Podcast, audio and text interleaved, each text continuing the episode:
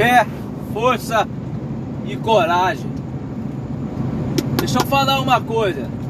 Se você estiver esperando alguém ir lá na sua casa, alguém te ligar, alguém mandar um e-mail, escrever uma carta de próprio punho, perguntando se você está bem, esquece, esquece. Hoje a gente vive num mundo mais,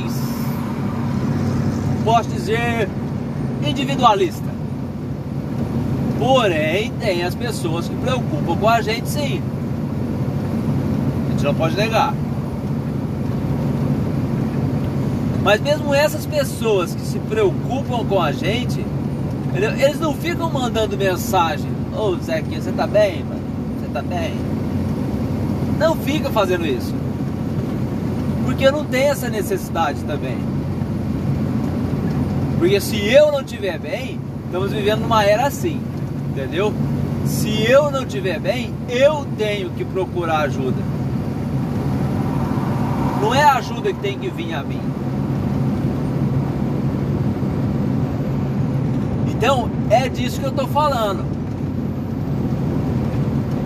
Não adianta você ficar sentado no seu sofazinho esperando alguém perguntar para você se você está bem. Vai atrás, pô. Vai se ajudar. Vai se cuidar. Vá se colocar em primeiro lugar. É, mas isso é ignorar. Não é não. Não é não. Amar a Deus sobre todas as coisas e ao próximo como a ti mesmo. Quer dizer, se eu não me amo, como que eu vou amar o próximo como a eu mesmo? Se eu não amo, se eu não me amo, eu não tenho condições de amar o próximo.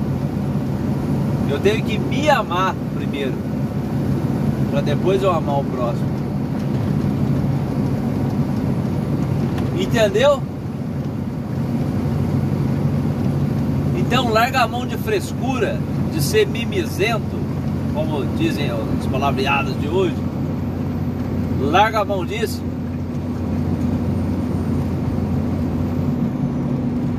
E vamos pra cima.